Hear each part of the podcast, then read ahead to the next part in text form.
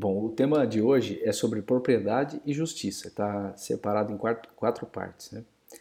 A primeira parte diz sobre o sétimo e o décimo mandamentos. Então, nesses mandamentos, né, então Deus manda é, manda nos respeitar os bens alheios. Então, o sétimo mandamento é não furtar. Então, ele, ele proíbe as ações externas contra a legítima propriedade. E o décimo mandamento, não cobiçar as coisas alheias. Então, diz respeito às ações internas, né? Aquele é, é, é, o, é o, correspondente desejo ilícito, né? Não é propriamente a ação externa, né? mas é aquela, aquele movimento interno de desejar as coisas alheias. Os pecados é, externos né, são muitos contra o sétimo mandamento. Então, o furto, que é apropriar-se de, de, de, forma oculta né, dos bens alheios, o roubo, já é o furto com algum agravante, a fraude, então é aquele roubo em que se engana né, ao próximo, a usura, que é exigir juros maiores do que o justo, também é, se enquadra nesse, nesse mandamento. Né? É, dano injusto, né, causar um prejuízo à propriedade alheia também. E esses pecados todos podem ser é, leves ou graves conforme a matéria, é, especificamente a quantidade né, roubada ou o dano causado. E nos casos graves existe a obrigação de restituir é, ou compensar. É, sem essa intenção de restituir ou compensar a pessoa, não é possível é, o perdão. Então, não, se, não se vai admitir que uma pessoa é, vai confessar um grande roubo, né, dizendo que está arrependida, mas não está disposta a devolver né, o valor. Muito bem, então essa é uma parte tranquila. Na segunda parte, fala sobre a riqueza e pobreza. Então, a segunda parte diz o seguinte, que com esses dois preceitos, né, de, de do sétimo e do décimo mandamento, né, é, Deus ordena no fim o desprendimento dos bens materiais, né? que, que nós possamos viver desprendidos. Então nós, nós viemos ao mundo sem nada e nós não vamos levar nada desse mundo. Então, como toda virtude, o desprendimento é algo é, interior, né? não, não, depende da, da, posse ou não de bens. Para ser desprendido, não precisa ter é, muitos bens ou poucos bens. Então, não é difícil percebermos que há pessoas ricas né, que vivem essa virtude da, da pobreza, né, desprendidas, e pessoas que, sendo realmente pobres, não a vivem, né, pois elas, elas ambicionam né, desordenadamente os, os bens materiais. Então, não possuem, mas desejam de uma forma desordenada. E Cristo disse a esse respeito, né, dos que estão apegados às riquezas, o seguinte no Evangelho de São Mateus. É mais fácil um camelo passar pelo buraco de uma agulha do que um rico entrar no reino dos céus. Está lá no capítulo 19, versículo 24. E, bom, para o cristão que sabe que o fim da, dessa vida não está nesse mundo, né, as posses materiais elas, elas, é, elas têm que se tornar uma questão de importância secundária. Né? Tem a sua importância, mas é secundária. Então, quem possui riquezas deve é, usar essas riquezas, empregá-las para realizar o bem, né? E, e, e, vai ter que dar conta a Deus disso, né? É, porque tudo que possuímos vem de Deus. Então, se temos alguma coisa, alguma riqueza, temos que colocar ao serviço né? do bem e vamos certamente prestar contas a Deus. E quem não possui as riquezas deve se lembrar de que não é necessário ter riquezas para agradar a Deus. Né? E, e pode-se até estar mais livre dessa tentação do apego. Não que ela não aconteça. Né? Bom, quando se esquece esse, essa finalidade última do, do homem né, para a vida eterna, aí normalmente surge esse desejo desordenado de, de luxo de conforto, de posse. Né? Então, isso é próprio do, do materialismo, é, é, é, contrário à vida cristã. Então, nisso consiste o pecado da avareza, né? é, tá, é viver com os olhos postos na, no conforto, nas coisas materiais né, do mundo. É, por outro lado, é, não quer dizer que não seja lícito buscar o bem-estar material, né? mas digo, não como finalidade da vida. Né? É, por quê? Porque, por que, que isso é lícito? Porque o homem é composto de alma e corpo, né? e um mínimo de comodidade é conveniente a gente para poder alcançar né, o desenvolvimento pessoal do ser humano, ter um, um mínimo de, de condições ali, é, é lícito buscar esse, esse bem-estar material na, na, devida medida. Né? É, bom, essa, essa, segunda, essa foi a segunda parte, né, sobre a riqueza e a pobreza, que deixa bem claro que é, é de, não, não depende de ter ou não bens para viver ou não essa, essa virtude né, do desprendimento ou para ser avarento. Né. Bom, a terceira parte, acho que é a mais, mais complicada aqui, mais complexa, ela fala sobre a propriedade privada e menciona o socialismo. Né. Então, os homens todos desfrutam de um direito natural à propriedade privada. Então, isso é um direito natural, isso o homem pode atingir com a, com a razão. Né?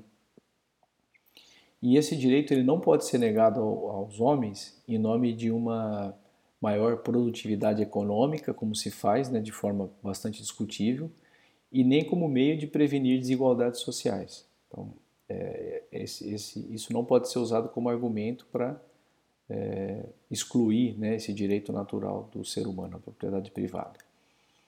É, e para se negar esse direito, né, só, só, se pode fazer isso se afirmar é, esse, essa negação né, do, do, direito da, da, da propriedade privada, é, se se coloca a primazia da sociedade sobre o indivíduo, né, sobre cada indivíduo, sobre a pessoa, né, pessoa humana.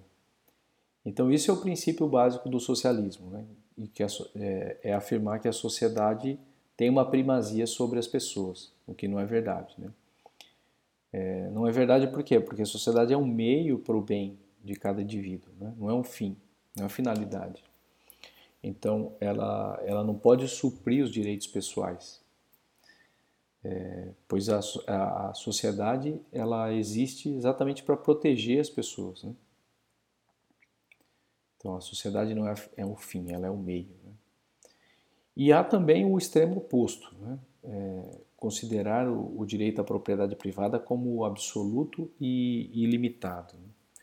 Então, exemplos de alguém que, sei lá, desejasse destruir seus, seus próprios bens, causando um grave prejuízo ao interesse comum, ou, ou, priorizar o direito à propriedade privada quando outros se encontram né, em situação de extrema necessidade. É, é, por exemplo, colocar como uma primazia também do mercado, né, dizendo que o mercado regula as coisas, né, a, a, de forma como o liberalismo afirma, né, da mão invisível do mercado que regula todas as coisas. Não existe isso, não existe a dignidade humana acima disso. Então se pode, por exemplo, pagar um, um salário é, que seja abaixo né, da, do, da, do mínimo que uma pessoa precisa para sobreviver, sob o pretexto de que não, né, não, a excesso de vagas né, de, de, trabalho. Então isso vai contra também a, a dignidade humana. É, bom, então de fato a propriedade privada não é um direito absoluto, ela é um direito relativo, né, e ela está ordenada ao bem comum. E quando existirem razões graves, pode ser limitada pelo Estado. Então, por exemplo, lei que, que modere acumulações excessivas por herança, né, tribute herança de alguma forma. Então, para os socialistas, seria a sociedade quem reconhece o direito à propriedade privada, né, segundo as circunstâncias. Então, ela poderia fazer isso em maior ou menor medida, sendo que ela, o Estado poderia abolir completamente esse, esse, esse direito. Né. No entanto, isso não, não é a doutrina verdadeira. Né? Então, o indivíduo tem originalmente o direito natural de possuir bens e, ele, e, esse direito deve estar subordinado ao bem comum, sim. Né? Então, por isso, ele pode ser limitado. E, e por fim, né, nesse, nesse, nessa parte, a propriedade privada não é a única forma de posse. Né? Então, de acordo com a natureza social do, do homem, é, é justo e conveniente que existem formas de propriedade em comum, estatal, por exemplo.